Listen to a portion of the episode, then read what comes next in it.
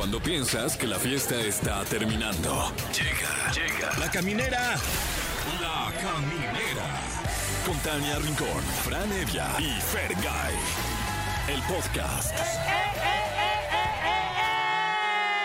Ay, ¿cómo están? ¿Qué dijeron? ¿Estos no van a entrar al aire nunca? Pues sí, solo que se las estábamos haciendo de emoción porque son las 7 con 15 y estamos felices de que nos acompañen.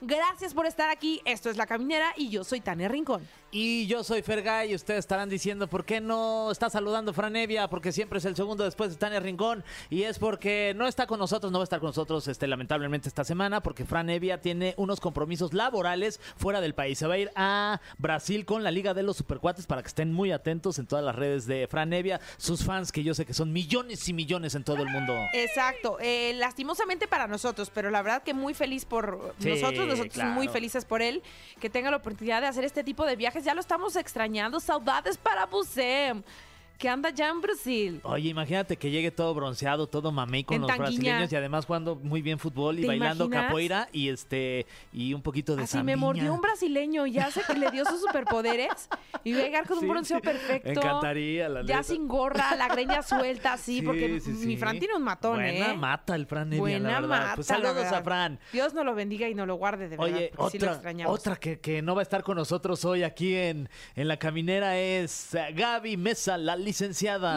No me digas No va a estar, eso. Tania. ¿Qué? Pero no pasa ¿Por qué? nada porque nosotros les vamos a dar las recomendaciones de series, películas y contenido en general. Y también usted que nos esté escuchando, también le vamos a abrir los micrófonos para que nos dé cualquier tipo de recomendación que ¿Y tenga qué que ver con contenido. recomendaciones, ¿Y qué eh? recomendaciones? Sí. Sí, yo les traigo un parecillo ahí Y- que les van a encantar. Y más adelante nos las dices, ¿ok? Sí, por supuesto. Oye, los teléfonos son 55 51 66 3849 o terminación 50. Pero además su llamada también les va a dar la posibilidad de que nos, nosotros, sí, nosotros personalmente, les demos pases dobles porque tenemos para Miranda el 28 de noviembre que se va a presentar en el Auditorio Nacional.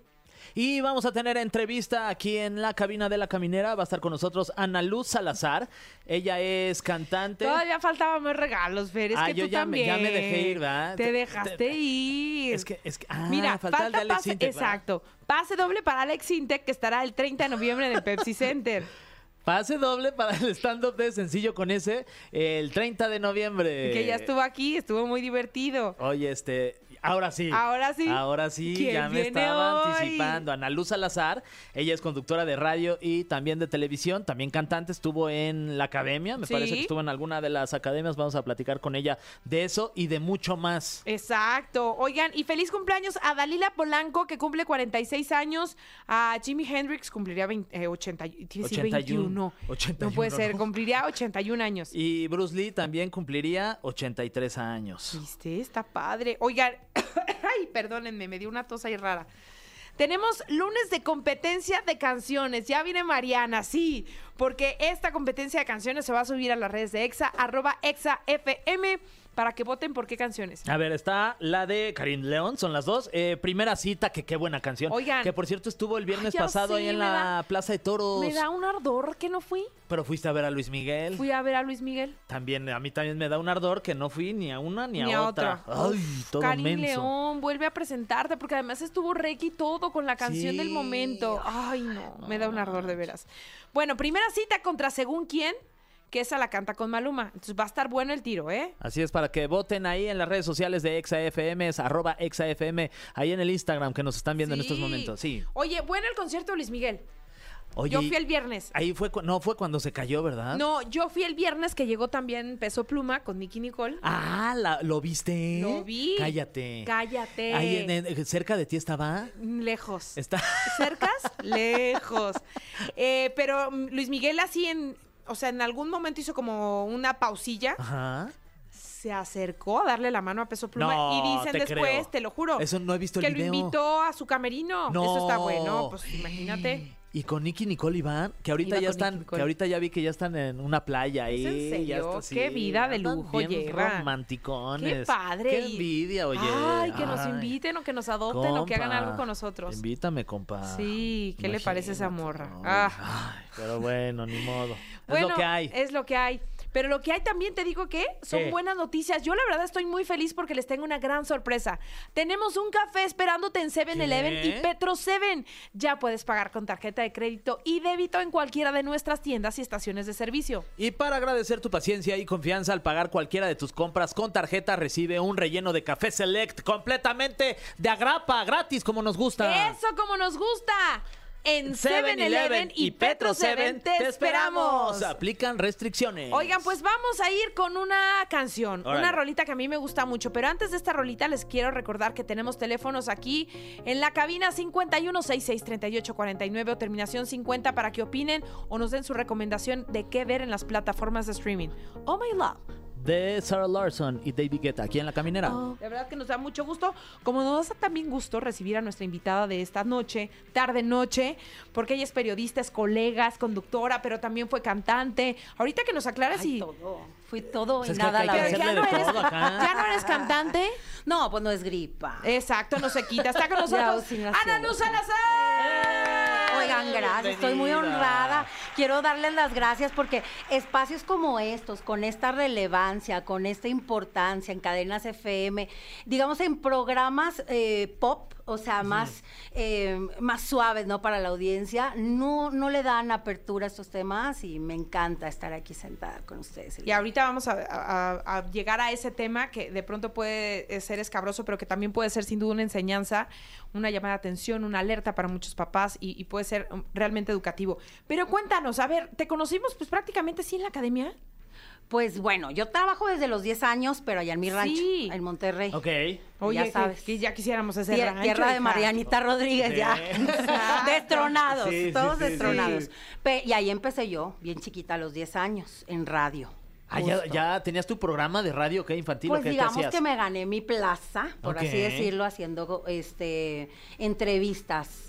Entonces me gané mi espacio y empecé a trabajar desde chiquita y pues se me dio muchísimo la comunicación. Siempre me gustó mucho cantar desde chiquita, pero también me gustaba mucho hablar, como que era algo que no se me ha quitado. Ajá. Entonces lo sigo, lo sigo administrando, ¿no? Seguimos facturando de hablar. Eso, eso, ¿y cuán- capitalizándolo. Exacto. ¿Y cuánto tiempo después y- haces el casting para entrar a la academia con esa maravillosa voz que tienes? Pues fíjate que primero estuve inclusive en una cadena de radio que se llamó D99, que no sé si todavía exista, en multi- de multimedios, allá en Monterrey. Y en el Inter hice radio y tele y me crucé a hacer el casting de la academia.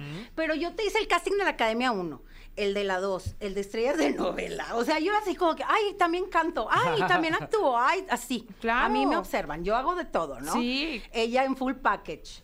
Entonces, eh, yo quería como entrar, era el momento de los realities, no quedé en la 1, como que nomás les faltó la llamada final de estás adentro, y quedo en la 2 después de varios castings, porque también hice Sapping Zone, Ok. hice este... O sea, em, haber sido compañera sí, de Roger González. pues lo conozco desde Pues que estamos obvio, chiquitos. regios además. Chiquitos. Estábamos De la misma Carlita, camada. sí, de Carlita, este que está en E! Entertainment. Ah, este, claro, Carla Medina, ¿se Carla apellida? Sí, Medina. sí, sí. Eh, Mi Carla Rubí Medina, que se llama. Yo estaba en su casa en, los- en sus cumpleaños. Oye, ¿y esa experiencia allá en la academia, cómo- cómo, te fue? ¿Cómo te sentiste ahí? Ay, pues me fue bien mal. Sí, te fue Ay, mal. Sí, pues que estaba muy jovencita. ¿Cuántos años tenías? verdad. 19. Ah, Sí, eras bebé. Pero sí. sí, entonces no, no, no era muy bueno para mí. ¿La aprovechaste como debías o sentiste No. que de alguna manera por ser tan joven te faltó experiencia? No, mira, la academia, la academia hoy en día, como yo la viví en el 2002, estaría prohibida por CONAPRED, por CONAVIM, con, no, o sea, no, era, era verdaderamente difícil. O sea, era así de, no sabemos por qué los elegimos y no sirven para nada, y este, y a ustedes quién les dijo que cantaba, o sea, entre muchas cosas. Y venían además del éxito de la primera también. O Y sea, aparte nos la- odiaron por eso. Sí.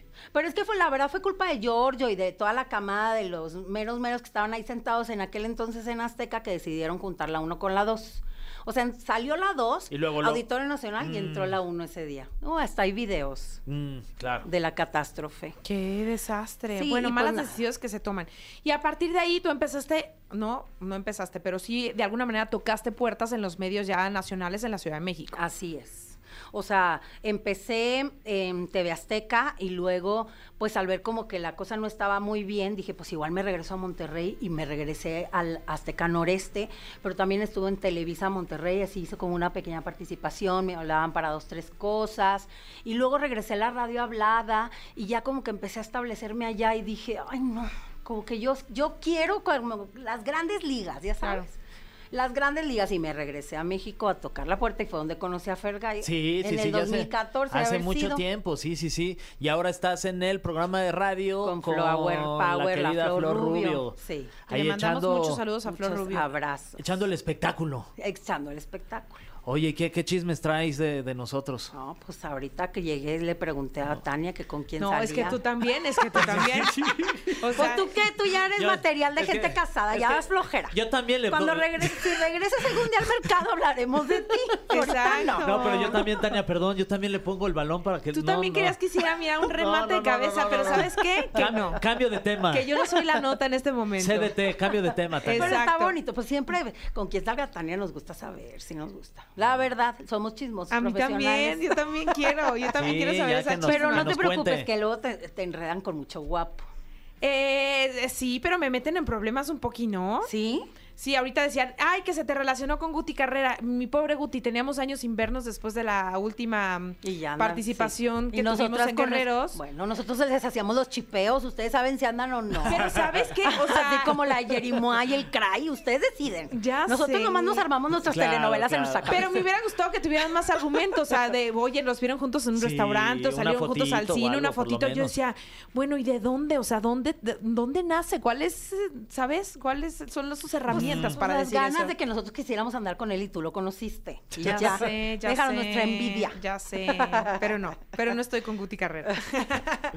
Mejor vamos a platicar de ti, cuéntanos, porque sin duda, ya y pasando a temas más serios, tú de alguna manera traes como una bandera bien presente. eh, y, y- me gusta porque de pronto vivimos episodios en nuestra vida que podemos dejar en el pasado, que simplemente no queremos que nos los recuerden, que, que puede ser doloroso para ti, pero también para tu familia. Y tú en el 2019, si mal no recuerdo, compartes una experiencia personal que te marcó, pero que además viviste cuando eras muy pequeña.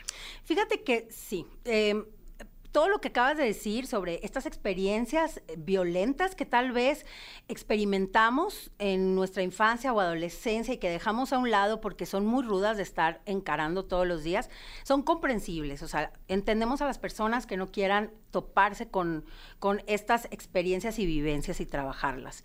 Sin duda alguna, como quiera, siempre están presentes. Y yo creo que es algo que de pronto empecé a descubrir. Fíjate que yo un día estaba viendo Netflix así en mi casa como cualquier mortal. Porque eso soy, una cualquier mortal. Y prendí Netflix y vi un documental que se llama Examen de Conciencia, que habla sobre los temas de pederastia clerical. La pederastia clerical es el abuso sexual infantil eh, que sufren niños y niñas y adolescentes eh, a manos de ministros de culto o religiosos, sacerdotes, este, pastores, lo que tú me, la luz del mundo, o sea, el que me digas, todos compartimos muchas similitudes.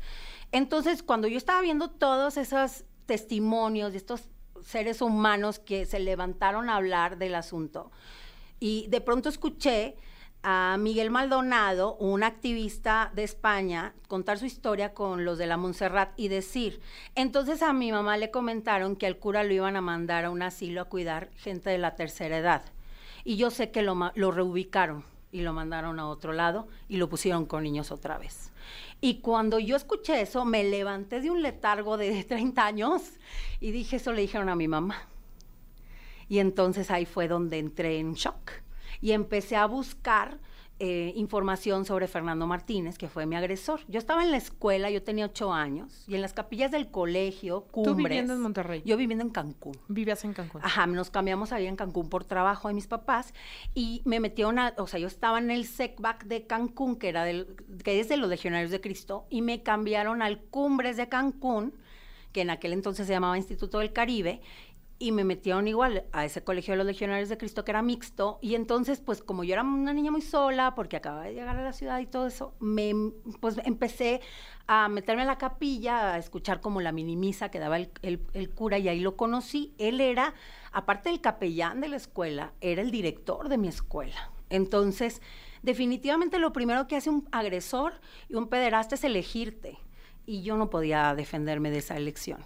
Si me explico, ¿qué tenía yo especial? Pues, pues que venía de Monterrey a Cancún o que tal vez no era la más sociable en aquel momento. Pero pues tú me dirás que tenía yo especial si había un grupo de ocho O sea, el niñas hecho, más. ¿crees que, o sea, te refieres a que eras introvertida y fue como un factor que a él le pudo haber llamado la pues atención? solitaria, introvertida, la verdad que nunca he sido. Ay, esa no es como algo que me define, pero sí solitaria.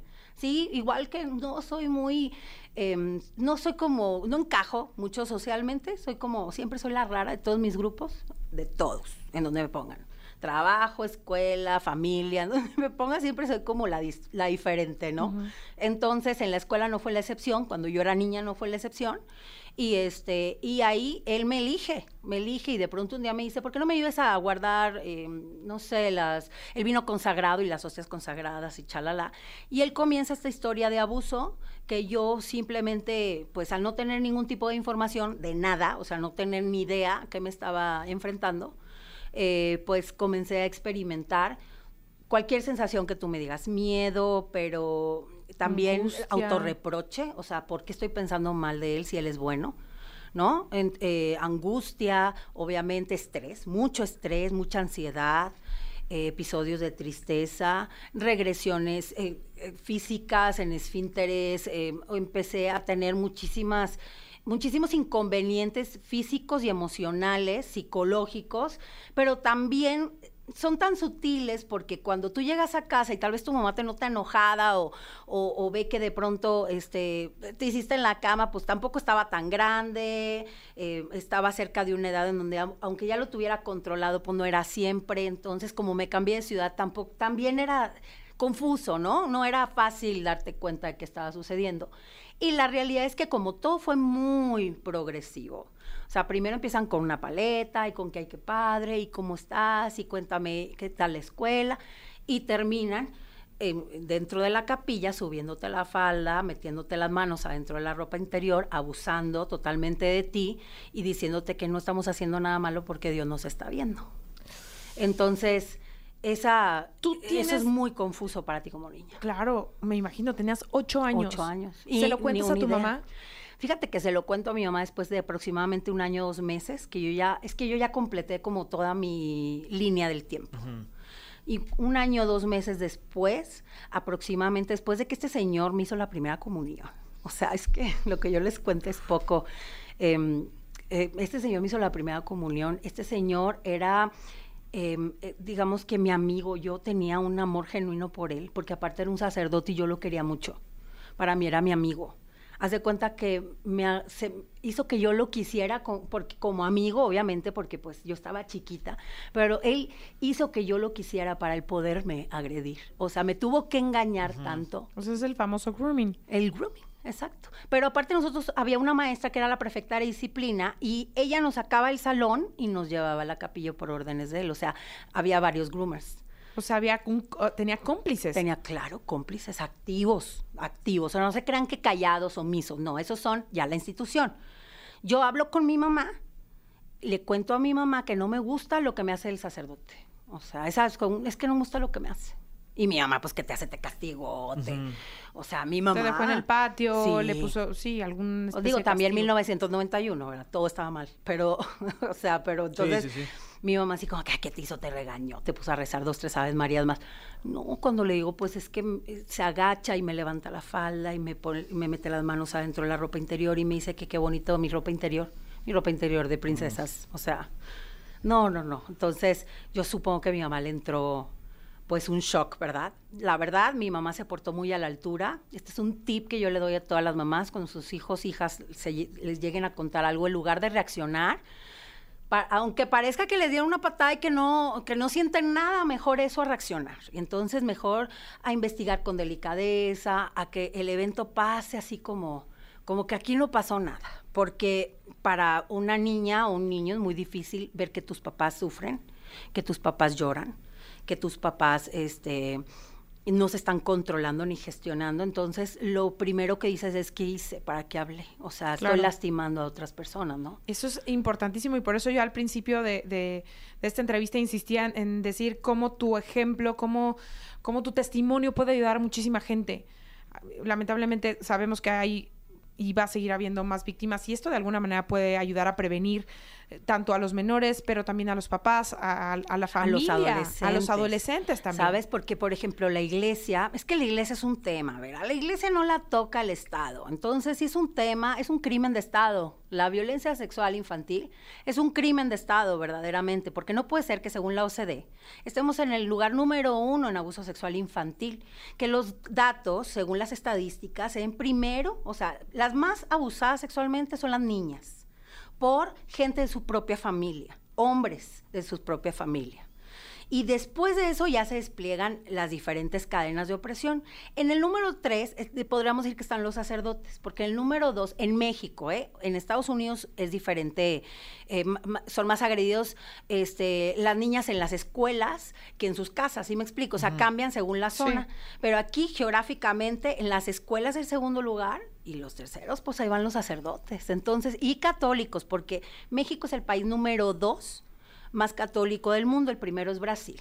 Oye, Entonces hay muchas cosas que observar de acuerdo a la religiosidad y el trato del Estado con, con la religión, ¿no? Justo eso te quería preguntar, ¿qué tan complicado se vuelve esta lucha por justicia en un país que pues, es 100%, bueno, casi este, católico, muy religioso Pues, y, y que de pronto pues mucha gente no quiere abrir los ojos de que esas cosas sí, sí pasan y son reales y están sucediendo y siguen sucediendo y si no hacemos nada van a seguir sucediendo? Pues mira, la verdad la lucha es compleja, difícil y casi imposible, no, no es una lucha positiva. Te enfrentas a muchísimas trabas. En primero, la idiosincrasia y la cultura y la tradición y las creencias de la gente, ¿no? Eh, tú dices, es que el sacerdote me agredió y entonces te, sabes que te dicen, pero no todos son iguales, como si el tema fuera ese. Claro. A ver, el tema no es si hay, o sea, no estoy diciendo que todos los sacerdotes sean pederastas, lo que estoy diciendo es que sí, todos los sacerdotes, las monjas, todos los que trabajan dentro de la iglesia, saben perfectamente que la institución a nivel internacional encubre pederastas. O sea, es un encubrimiento sistémico, es un encubrimiento internacional, es un co- encubrimiento poderoso que infringe la eh, institución sobre las infancias. Yo denuncié en 1992 a los nueve años. Y mis papás pelearon contra los legionarios de Cristo y no ganamos. Y hoy yo sigo alzando la voz desde el 2019 y intentado hacer de mi testimonio, digamos, una lucha social. Yo no soy servidora pública, pero bueno, intento poner al servicio de la sociedad pues las herramientas que yo tengo por naturaleza, ¿no? Que soy comunicadora, hago activismo de comunicación, no soy acompañante porque, o sea, no soy acompañante de víctimas porque no soy una persona experta en la salud mental, ni creo tener todos los pelos de la burra en la mano, ¿no? Claro, y es muy valiente además que mantengas esta lucha. Vamos a ir con algo de música, pero vamos a regresar para que sigamos platicando porque sí queremos saber después del 92 qué pasó con esta denuncia. Así que vamos a escuchar esto y ya regresamos. Bueno, ya estamos de regreso, son las 8 con 20 en la Ciudad de México, felices de que nos acompañe nuestra querida Ana Luz Salazar. Y pues atención, porque ya decíamos, eh, nuestra querida Ana Luz lleva pues muy presente esta bandera defendiendo a las víctimas de pederastía clerical, que es un temazo, y yo te preguntaba, tú, eh, después de ser víctima al lado de tus papás, con el apoyo de tu familia, vas, pones una denuncia en el año 1992 cuando tenías nueve años. Así es, mis papás, obviamente, lo primero que hacen es acercarse al obispo. El obispo que ya también ya se murió, eh, se llamaba Jorge Bernal. Y este, y el obispo les dice que no denuncien en la fiscalía, que porque me van a tratar bien mal. Y tenía razón, ¿eh? Porque me imagínate, si hoy en el 2023 vas y les dices, ay, me, me abusaron, y, pero usted se ve normal, señora, se ve que hasta lo disfrutó. O sea, te, te tratan horrible, ¿no? En el 92 ni se diga. Y entonces empezó a esparcirse el rumor de que a mí me estaban, de que yo había sido agredida por el sacerdote. Mi papá le metió una guamisa al sacerdote, ¿eh? por eso así, porque hay muchos que me escriben y me dicen, ay, no, yo le hubiera hecho tal por cual. No, no se apure. Mi papá sí le metió una guamisa, pero pues nosotros no somos ni asesinos, ni delincuentes, ¿Eres hija ni nada. No, tengo otros dos hermanos, pero cuando a mí me pasó, mi hermana estaba muy chiquita, tenía dos años. Entonces, pues prácticamente mis papás y yo lo vivimos solos. Claro. Y mis papás empezaron a enfrentarse primero al obispo, el obispo los como que los persuadió, eh, aparte descubrieron que el obispo, el encargado de la prelatura, que es como el gobierno, digamos, de eclesial de Cancún, eh, este, era de los legionarios. Actualmente sigue siendo los legionarios, por un sacerdote que se llama Pedro Pablo Elizondo, que dice que deberíamos de perdonar a los sacerdotes pederastas porque no saben lo que hacen. Imagínate. Entonces, en manos de usted, usted va a dejar a sus hijos en una escuela, se los pueden agredir. Igual y no, igual y sí. Y si sí, ya sabe lo que le va a pasar. No le va a ir diferente que a mí, ¿eh? Y este, y después de eso vino el director territorial de la época, que se llamaba Eloy Bedia, que todavía vive, macielista a morir también. Acuérdense que esta congregación la fundó Marcial Maciel, ¿no? El sacerdote que encubrió Juan Pablo II, que hoy es santo, y muchos católicos le rezan a Juan Pablo II.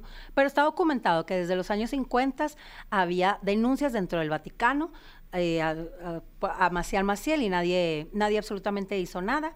Y este, y que el propio Ratzinger, que también, porque también salen y dicen, no, es que Ratzinger quiso cambiar la iglesia. No, Ratzinger también sabía y lo mandó a una vida de oración y penitencia cuando fue eh, encontrado culpable por violencia sexual.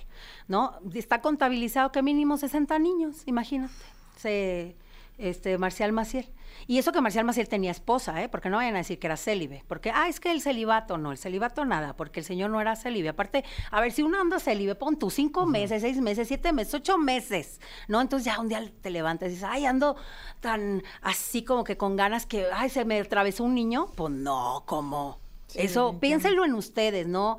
no, no lo vean como que, no, es una cultura dentro de la iglesia, ¿no? La pederastia. Entonces, obviamente, cuando llegó el Oibedia 10, que lo pueden googlear, todavía está vivo el señor, este, él era director territorial en la época y le dijo a mis papás que, pues, que pues algo seguramente había hecho yo, ¿verdad? La niña de ocho años. Y, y pues que, que teníamos que entender que el padre era hombre.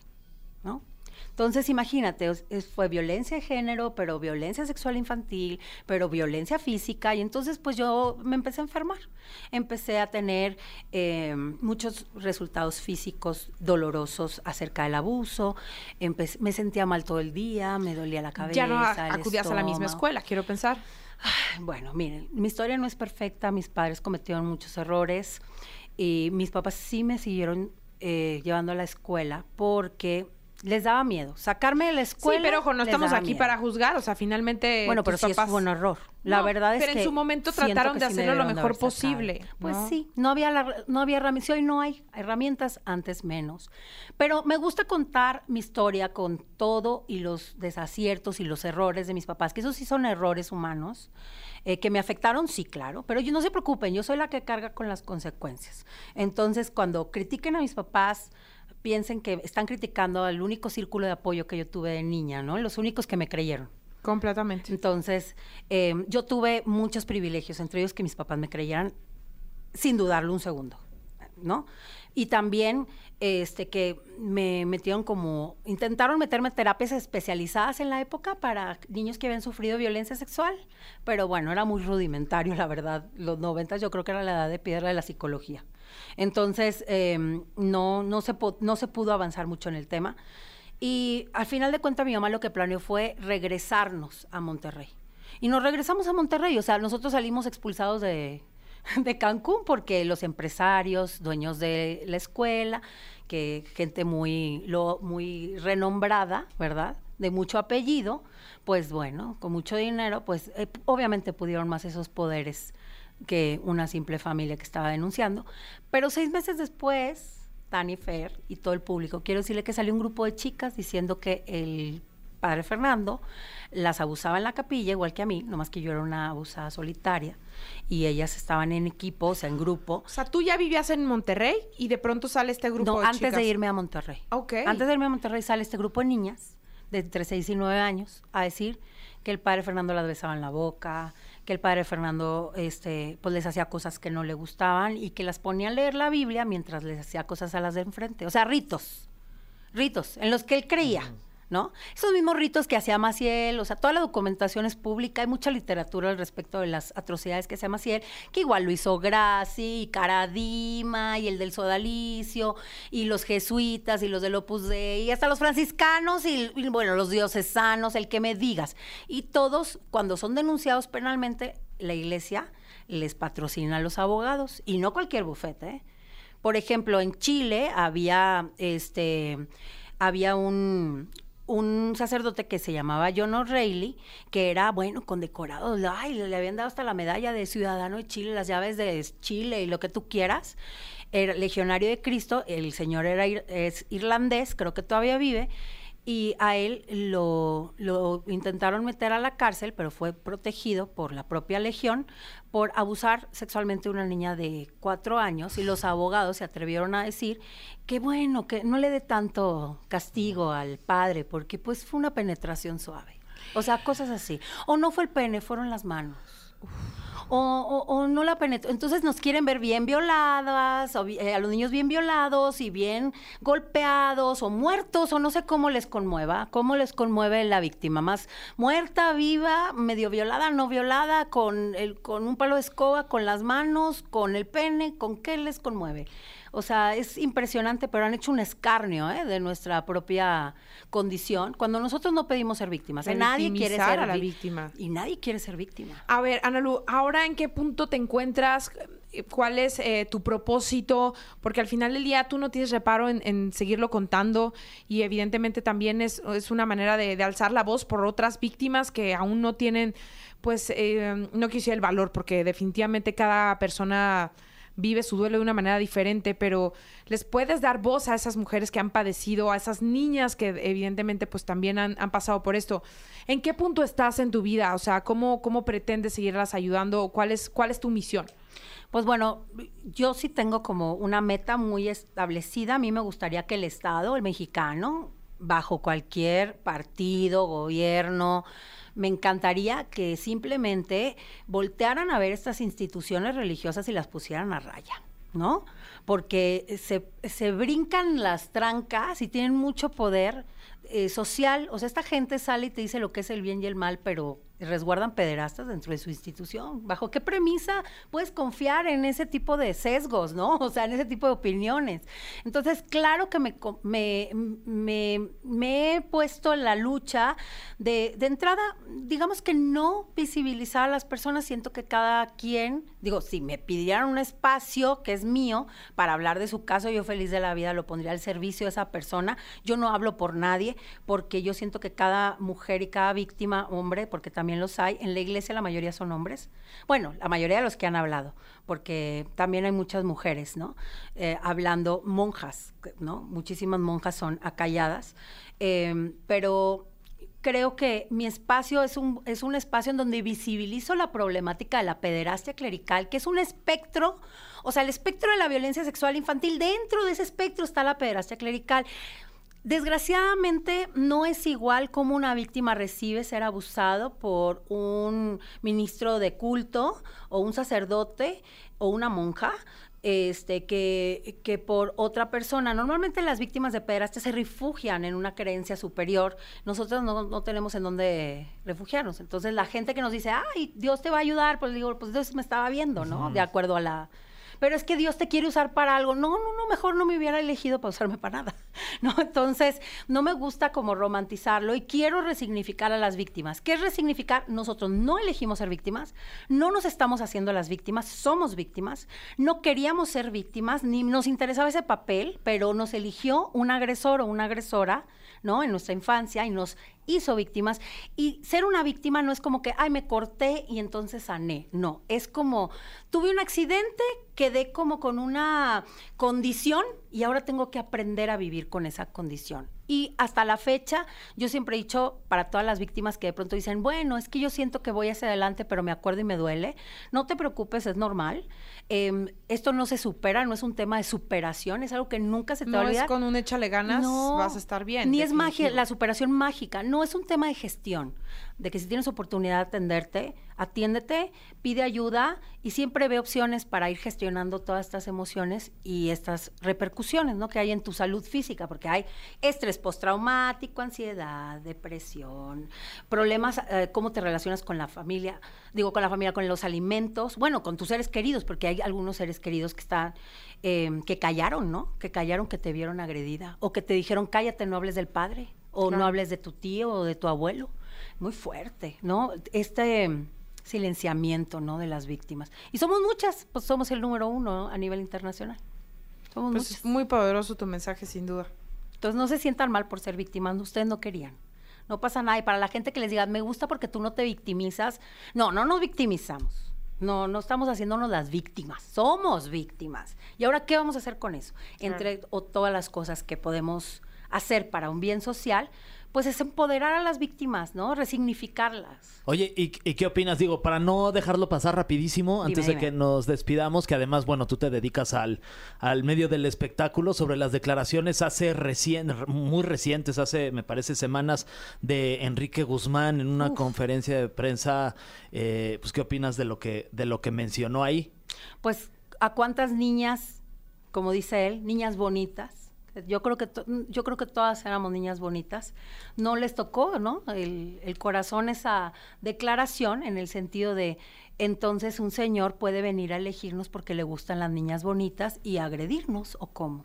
Y es que Enri- o sea, Enrique Guzmán creo que es un fenómeno que hay que observar desde tiempos inmemorables, en donde estaba sentada con Verónica Castro y le toca los senos, ¿no?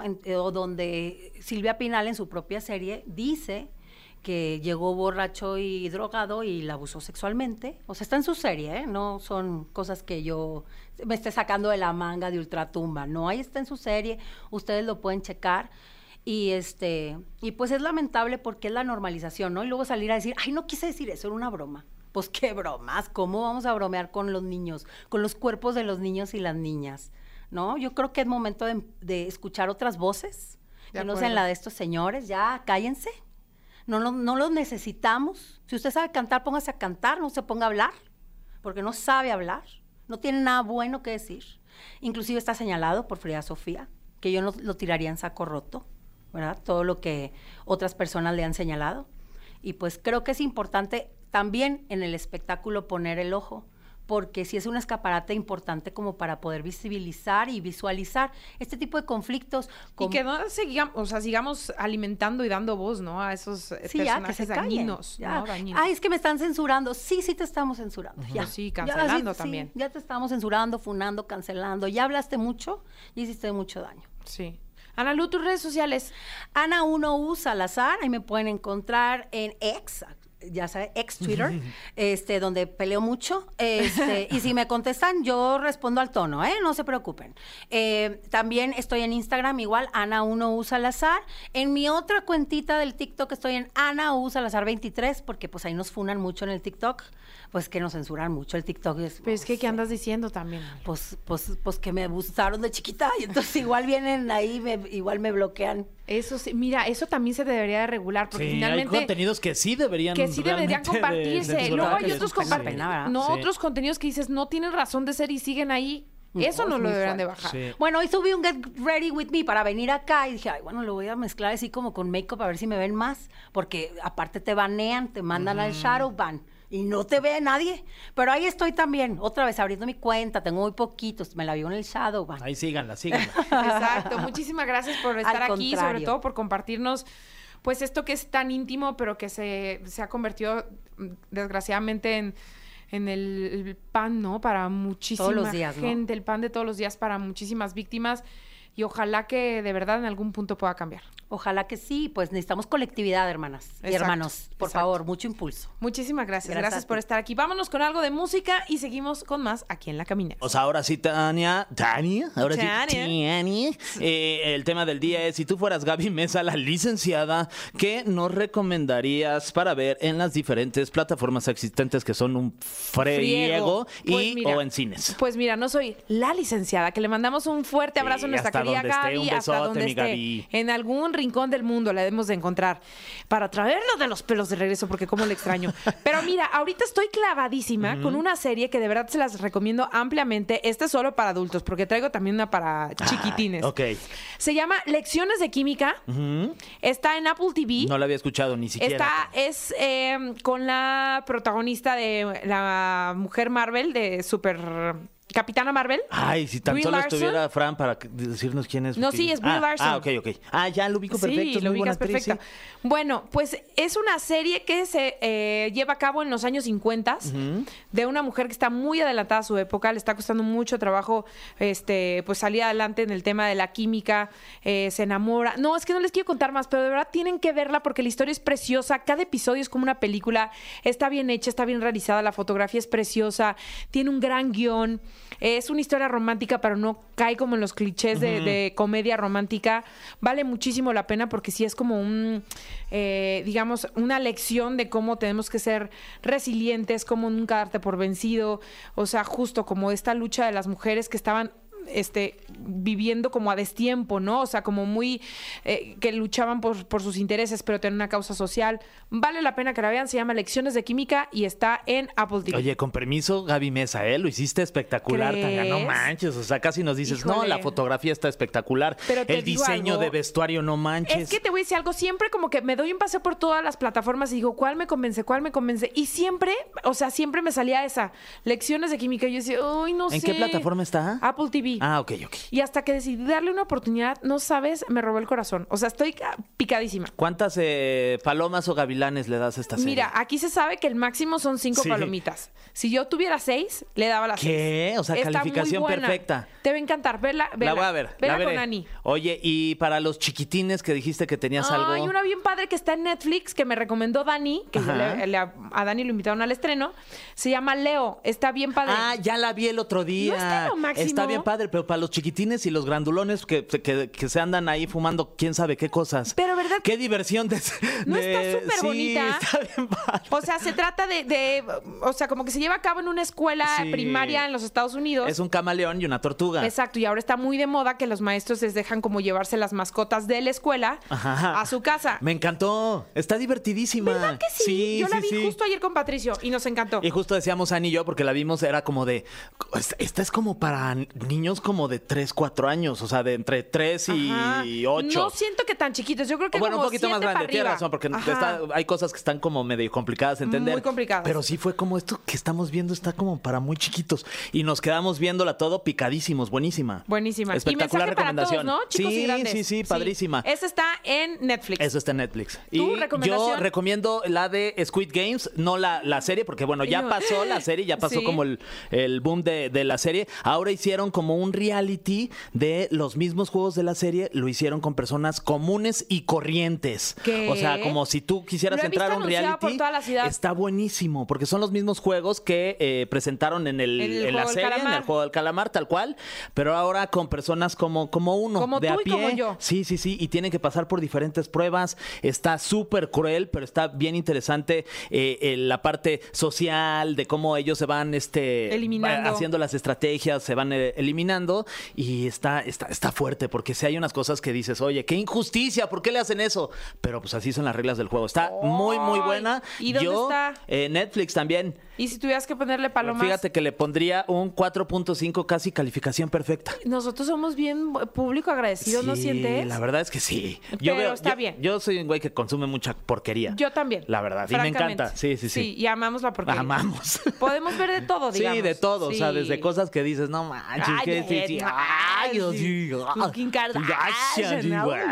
Oye, ¿tú crees que la licenciada esté orgullosa de nosotros con estas recomendaciones? Yo creo que sí, porque, porque Yo siento que, que, que ella piensa que tú y yo sabemos de que cualquier cosa no sabemos so- nada. que vamos a la cineteca. Porque luego Francis Pero se no pone a hablar no de vamos- cosas bien serias y tú y yo Sí. así de... Ay, qué padre. Ah, sí, órale, qué padre. Pero no vamos a la cineteca, esa es la realidad. A ver, hola, hola. Habla Ofelia Sandoval para servirte. Ofelia, ¿cómo estás? Ay, te escuchas bien feliz, Ofelia. Me da gusto saludarte. Muy, muy contenta. Muchas gracias. Igual a mí me da mucho gusto saludarte. Aquí para recomendarte una serie. A ver, échale, Ofelia. Muy buena. Es una serie que está en la plataforma de Netflix. Ajá. Lleva cinco temporadas. Ajá. Ahorita en septiembre subieron la última temporada. Se llama Un lugar para soñar. Ok. Y es una serie muy bonita porque habla de una enfermera que trabajaba en Los Ángeles, era muy exitosa, y entonces la vida le pega unos dolores muy fuertes, tiene unas adversidades y quiere, decide empezar de cero. Y se va a un pueblito así chiquito, chiquito al norte de, de California, donde creo que tiene dos mil habitantes y todo el mundo se conoce. Y después de ser una gran enfermera exitosa, tiene que empezar de cero en una clínica donde el doctor ni la quiere ni la acepta. La vida le va poniendo muchas muchas sorpresas y se enamora de el único dueño, del único dueño de un restaurante que un bar ahí que hay, pero él Ajá. también tiene muchos dolores emocionales porque trabajó en la guerra, fue soldado en Vietnam, entonces Uy. se van, se van enamorando y a través de ese amor que van construyendo y lo que van sintiendo van sanando muchas heridas. Entonces me gusta mucho la serie porque es una gran, una un gran mensaje de que puedes empezar de cero, de que el amor puede curar, de que a pesar de que tengas mucho sufrimiento, por ejemplo este que fue soldado y que no no logró rescatar a un gran amigo y muere, pues ellos se encuentran y a través de todo lo que van sintiendo y de la comunicación y la gran comprensión que tienen, pues empiezan a, a curarse y a, a volver a ser felices. Oye, Ofelia, suena súper interesante esta, esta recomendación. ¿Cuántas palomas le pondrías de- del uno? Está chafa, de flojera, y cinco dices, no manches, ya este, Cinco, dejen de hacer radio y vayan a verla. Ah, Cinco. cinco. Ole, cinco palomitas. Órale, o sea, calificación ¿Dirías perfecta. que es una comedia romántica? es romántica sí porque el amor es lo que lo que subraya esta serie y pero aparte como es una un lugar muy chiquito que se llama Silver River.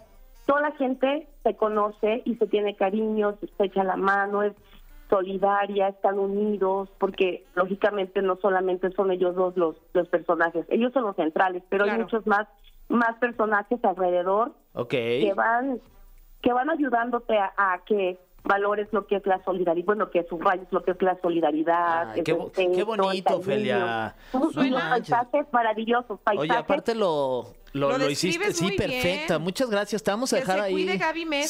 Sí, sí, sí. ¿A qué te dedicas o qué tú? Es yo, yo soy psicóloga, tengo un doctorado en, bueno, psicóloga y lo, seguí estudiando y luego tengo un doctorado en enseñanza superior, pero amo mucho el cine, también me gusta mucho Ah, el pues cine. mira, ya deberías de sacar tu podcast ahorita que casi ni hay.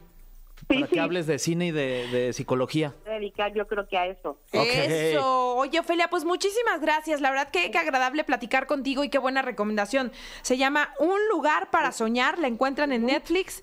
Eh, mi querida Ofelia le da cinco palomitas, así que a los que estén interesados en esta serie ya saben dónde la pueden encontrar. Y sabes que este 30 de noviembre Ajá. se van a estrenar dos capítulos adicionales a la quinta Siento que trabajaste temporada. ahí. Sí. Ay, no, ¿Eres coproductora, sí, se me hace que estás ahí ganando algo de ahí. no, no, no, no, no. Y son unos este, capítulos muy sorpresivos porque resulta que la enfermera, el papá de ella, ahora es de ese pueblo. Pero ya no digas más porque ya No, nos no, la no, para estás que spoilereando toda, para que la gente lo vea, Ok, para ok. que la gente ya la vea. Ok, Ok, muchas Para que gracias. nos dejes algo allá en la imaginación. si no, Gracias ya a nos estás dejando bien picado. Ahorita en el corte ya vamos a música y nos quedamos contigo ya para que Exacto. nos platiques el final, oye. Y le empezamos Ay, a no. ver. Sí, yo lo sé. Un abrazo. Gracias, Abrazo grande de regreso, Ofelia. Bye. Bye. Oye, sí está buena, ¿eh? Sí, sí, sí. no, ya nos la contó toda, pero pues sí Casi se antoja nos la igual. contó toda. Vámonos con algo de musiquita. Órale. ¿Cómo ves esta Bájalo. canción? Uh, ah, vamos a poner esta ya. ¿Aquí? Sí. Me encanta, oye. ¿Ves? Bueno, pues a bailar, órale. Ay, mi Fer, ya nos vamos. Oye. Oye, como o sea, siento que estamos de que en un café tú y yo. Ya Ay, sé. ¿cómo que ya te vas? Es que sí extrañamos a Fran. Ya sé. Sí le extrañamos. Ay, a la tercer tía. A la tía tercera. Oye, pero me encanta porque nos despedimos con un éxito, pero machín Porque la gente ya votó. ya votó. Ya, Ya ya se manifestó. ya México ya Así habló. tenemos que salir en las próximas elecciones, ¿eh? Más les vale. Eh, se decidieron por la canción de La Primera Cita de Karim León a propósito del exitazo que fue su presentación en la Plaza de Toros, México. Pues ya, nos vamos. Este, extrañen a Fran toda la semana y a nosotros un ratito porque nos escuchamos mañana. Exacto. Te vi, me viste. mm. Igualito, Qué ahora buena sí. ¿No eres canción. tú la ¿eh? imitadora oficial Te de amo, Karim? León. Esto fue. Esto fue. La Caminera. Califícanos en podcast y escúchanos en vivo. De lunes a viernes de 7 a 9 de la noche. Por exafm.com. En todas partes. Pontexa.